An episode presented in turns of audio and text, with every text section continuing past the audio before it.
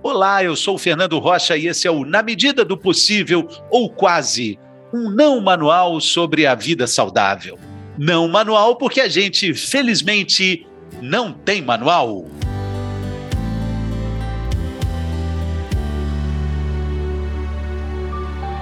Desconforto, dor no peito, azia, queimação, alteração no padrão de sono e também na qualidade de vida.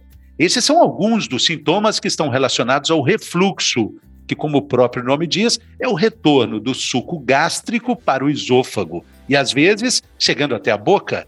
25 milhões de pessoas no Brasil sofrem com esse problema. A obesidade, diabetes, asma e até a alimentação desregulada são alguns fatores de risco. Nesse episódio, a gente fica sabendo mais sobre as causas e principalmente sobre o tratamento do refluxo um grande estudioso do assunto, o cirurgião do aparelho digestivo, Dr. Fábio Atuí. Seja bem-vindo, meu querido Doc Fábio Atuí. Como vai, Fernando? Tudo bem? É um prazer participar do seu programa. Eu tenho acompanhado e, e acho sensacional. Eu estou muito orgulhoso de poder participar e poder contribuir com alguma coisa. A alegria é nossa, doutor Fábio. Bom, uh, indo para a definição clássica, né, o suco gástrico que causa o refluxo ele é ótimo para trabalhar no lugar dele, né, doutor? E quando ele vai para outro lugar, ele acaba causando esse problema todo? É, o nome da doença é curioso, é doença do refluxo gastroesofágico. Não tiveram muita criatividade para inventar o nome, mas é bom porque explica exatamente o que acontece. O estômago, ele tem uma acidez muito grande, tá? Para eu dar um exemplo para você, se aqueles que sabem fazer um churrasco em casa, você põe um limão para temperar um franguinho, o franguinho no máximo, depois de uma hora no limão, vai estar tá branquinho, vai estar tá meio, meio, meio brilhante, com, queimadinho, né? Como se fosse um ceviche, assim, mas, mas queimadinho do limão. Se eu pegar esse mesmo franguinho e colocar dentro do estômago, ele vai desmanchar, ele vai desfazer, porque a acidez do suco gástrico é muito grande. Acontece que o estômago está preparado para receber essa acidez. A parede do estômago é muito grossa, você tem que nem um muco, que nem uma, uma, uma geleia que reveste a mucosa, que evita com que o ácido do estômago agrida a própria parede do estômago. Então, esses processos evitam é, é, que essa acidez intensa cause um problema no estômago. Mas o esôfago, coitadinho, ele não está preparado para receber essa acidez. Então, ele queima o esôfago e ele pode dar sintomas, e aí ele causa a tal da doença do refluxo gastroesofágico. Muito bem. É, como que a gente sabe que a gente está tendo refluxo? Né? Então, tem pessoas que têm muitos sintomas, que tem tosse seca, que nem um pigarro, que tem é, é, é, rouquidão, que tem é, língua, língua saburosa. Eu estou querendo dizer que tem pessoas que vão ter muitos sintomas, tem pessoas que vão ter poucos sintomas. É, que o refluxo em si não necessariamente dá azia. Às vezes a pessoa tem um refluxo e tem poucos sintomas, entendeu? As pessoas imaginam uma relação direta entre, entre a azia, a queimação, é, com o refluxo. Quer dizer que não é bem assim, Doc? Não, o que acontece, Fernando, é que nem todo mundo tem é, uma correlação direta entre o grau de sintoma e o grau de refluxo. Ou seja, tem gente que tem muito refluxo, mas que tem pouco sintoma. E tem gente que tem pouco refluxo e muito sintoma. Então, para a gente poder medir o grau de refluxo, para a gente poder medir quanto acontece o refluxo, a gente tem uh, como arma, em primeiro lugar, a endoscopia. Na endoscopia, o, o médico endoscopista vai olhar o esôfago e, pelo aspecto do esôfago, ele vai supor quanto ácido caiu no esôfago.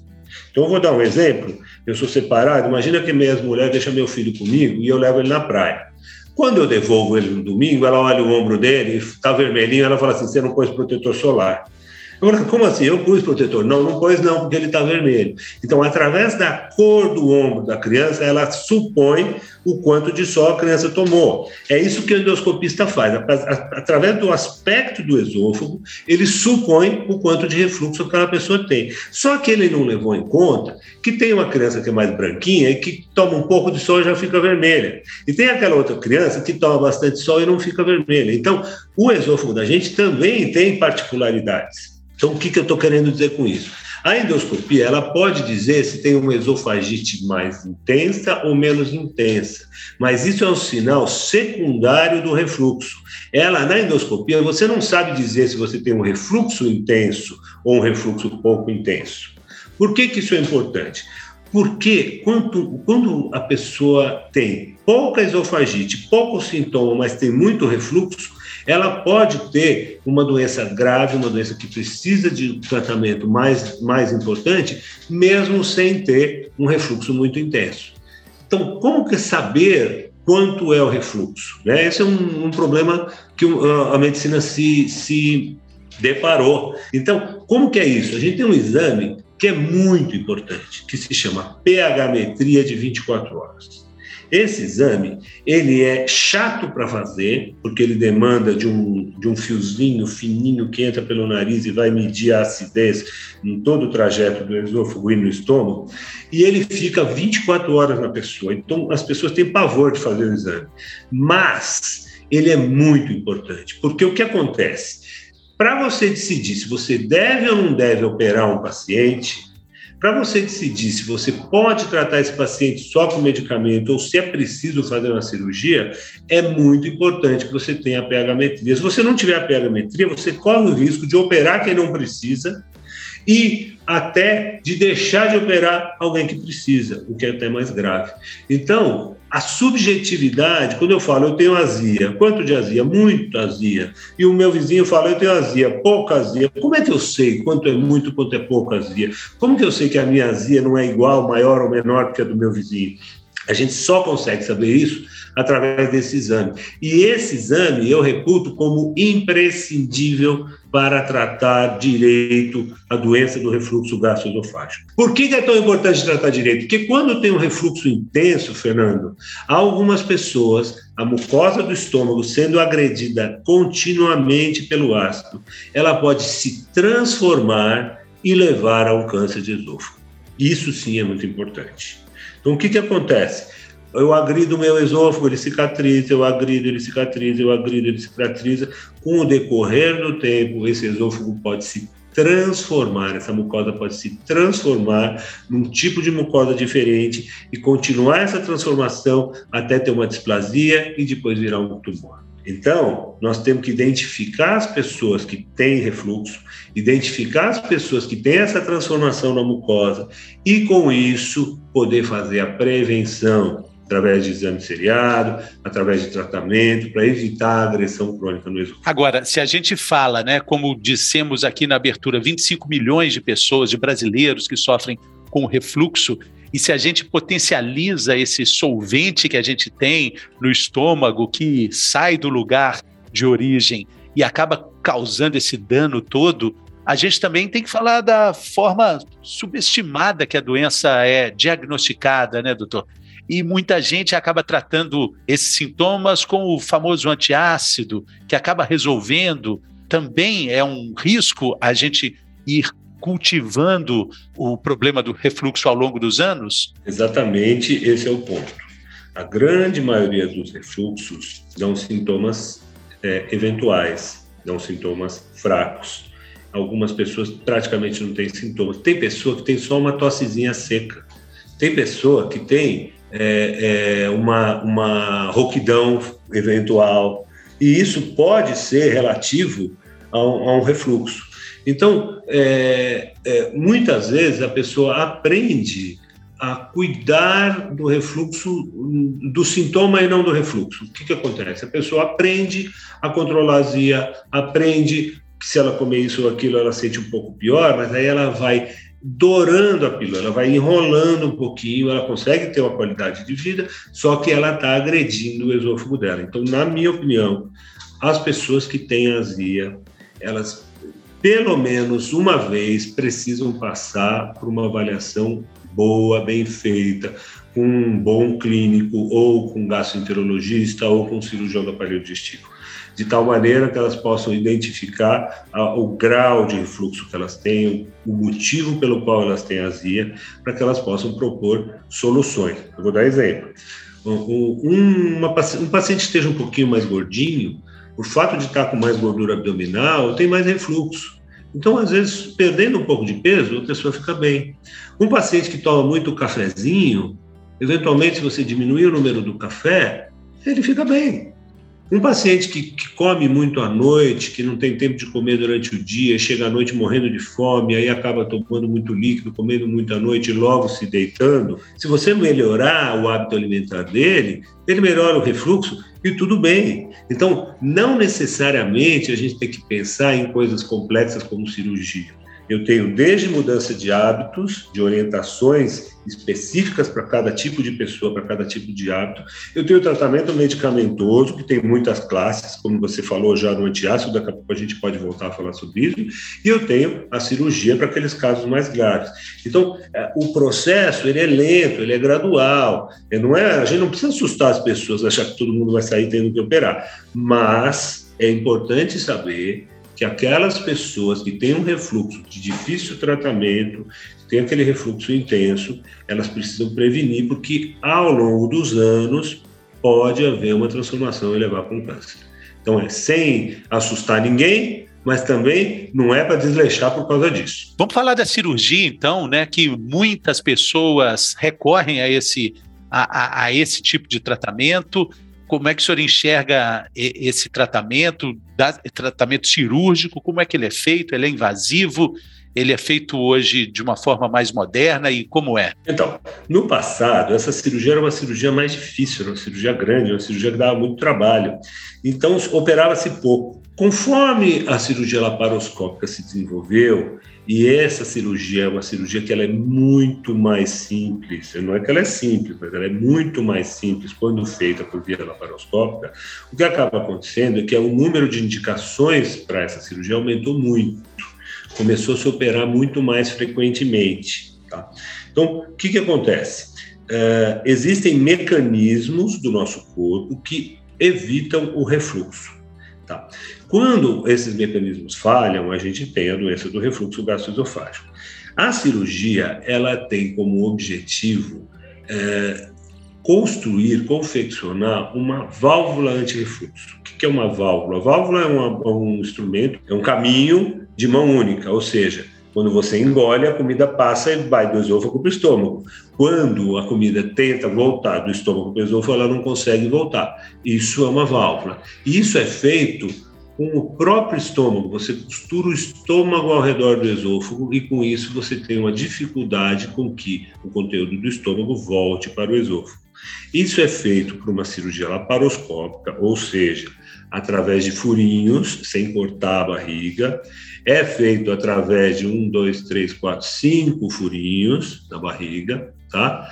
E ela é uma cirurgia que é bastante bem é, vamos dizer, ela já está muito bem definida, ela já é muito feita há muitos anos, ela é uma cirurgia que está muito bem estabelecida, que a maioria, existem muitas equipes muito boas em São Paulo e, e no Brasil que fazem essa, essa cirurgia com tranquilidade, num hospital de médio, de grande porte, com bastante tranquilidade. Uh, o único ponto que eu acho que é importante a gente pensar, uh, a cirurgia, ela não é o fim da história a cirurgia, você, é, com a cirurgia, você não tem mais o refluxo, mas você ganha outras coisas no lugar. Se alguém disser que a cirurgia é a melhor maravilha do mundo e que acabou todos os problemas, não está sendo totalmente verdadeiro.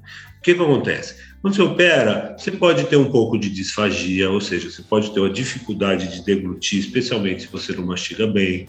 Você pode, dependendo do que você engolir, você pode se sentir entalado.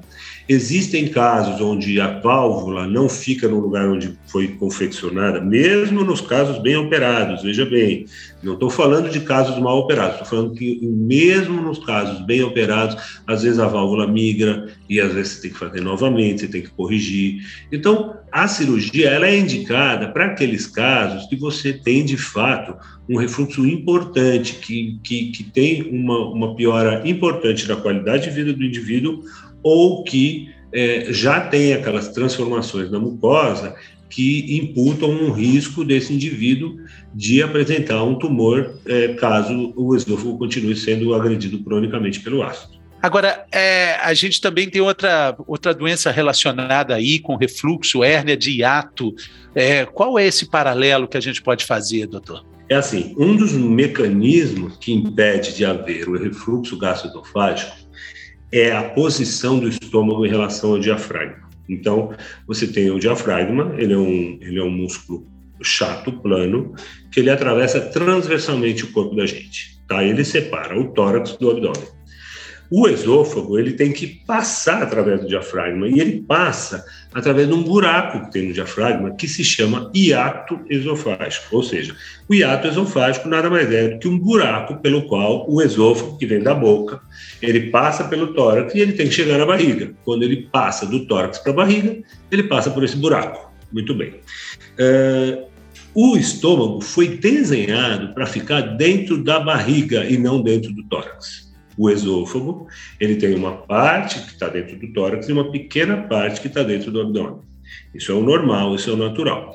Algumas pessoas, ou porque têm o esôfago curto, ou porque múltiplas gravidezes, é, é, é obesidade, tem fatores de risco que fazem com que uma parte do estômago, que devia estar dentro da barriga, dentro do abdômen, passe para o tórax. E é, passar através desse ato. Então a gente chama isso de hérnia de ato. Então, todo paciente, cara, eu tenho hérnia de ato, não tenho hérnia de ato, e as pessoas confundem a hérnia de ato com a cirurgia. Então, vamos lá deixar claro. A hérnia de ato, ela é um dos fatores que pode propiciar o refluxo e ela é um dos fatores importantes de risco para o refluxo. Agora, se a pessoa tiver só hérnia de ato e não for uma hérnia de ato gigantesca, mas ela não tiver refluxo, eu não preciso operar hernia de ato. Muita gente tem hernia de ato e não tem refluxo, e a gente não faz nada. Outras pessoas têm refluxo e não têm hernia de ato. A hernia de ato não é obrigatória para ter refluxo. Então, tem pessoas que têm refluxo, que têm sinais de refluxo, que têm esofagite, e você olha e não tem hernia de ato. Então, a cirurgia, ela não está indicada só porque a pessoa tem hernia de ato. A cirurgia está indicada para aquelas pessoas que têm um refluxo muito intenso ou que têm sintomas muito fortes ou aquelas pessoas que têm alterações na mucosa que sugerem que está havendo uma transformação para o câncer. Essas são as pessoas que a gente procura fazer a cirurgia. É, muito paciente acha que só opera se tiver hernia e que não opera se não tiver. Isso está errado. Para a gente caminhar aqui para o fim da nossa conversa, que está muito boa, é, é, como é que a gente falou que existem sintomas mais ou menos brandos, é, mais representativos? Qual é, para os nossos ouvintes aqui preocupados com isso, qual é o sinal de alerta para procurar ajuda, doutor? É azia? Com que frequência ela, ela precisa ocorrer para a gente acender a, o sinal amarelo e quais outros sinais de preocupação? Olha, eu acho que dificilmente um indivíduo no, no, no, nosso, no nosso tipo de vida, de cidade grande, não tenha eventualmente um pouco de azia, tá? Um dia que come uma coisa mais pesada, um dia que bebe um pouco mais, um dia que está mais nervoso no trabalho e não tem tempo de, de, se alimentar adequadamente, sei lá. Muita gente tem azia. Então, se você tem azia eventual, se você tem um episódio, uma crise de, de queimação, de azia, que é rara, que é eventual, que acontece muito raramente ou, ou raramente, você precisa sair investigando a doença do refluxo gastroesofágico, tá? Mas, se você tem sintomas como uh, rouquidão recorrente, é, é, ardor na, na, na, garganta, tosse seca sem, sem justificativa, crônica, azia, queimação, pirose, que é a sensação de um fogo atrás do, do externo, dor retroesternal. Então, são sintomas clássicos e importantes que podem sugerir a doença do refluxo gastroesofágico e é necessário fazer a investigação. É, informação é a diferença entre uma vida com mais qualidade, é uma vida que você pode jogar para sorte, né, doutor? Queria agradecer muito sua presença aqui, sua, sua generosidade conosco, doutor Fábio Tui, cirurgião do aparelho digestivo, tem inúmeras qualidades, mas queria destacar que entre elas é meu queridíssimo amigo. Muito obrigado pela generosidade aí do seu tempo, tá, Doc? Tudo de bom, obrigado, sucesso. Fernando. Foi um grande prazer. Eu quero voltar, tem mais coisa para a gente falar. O dia que você quiser. Abraço, até mais.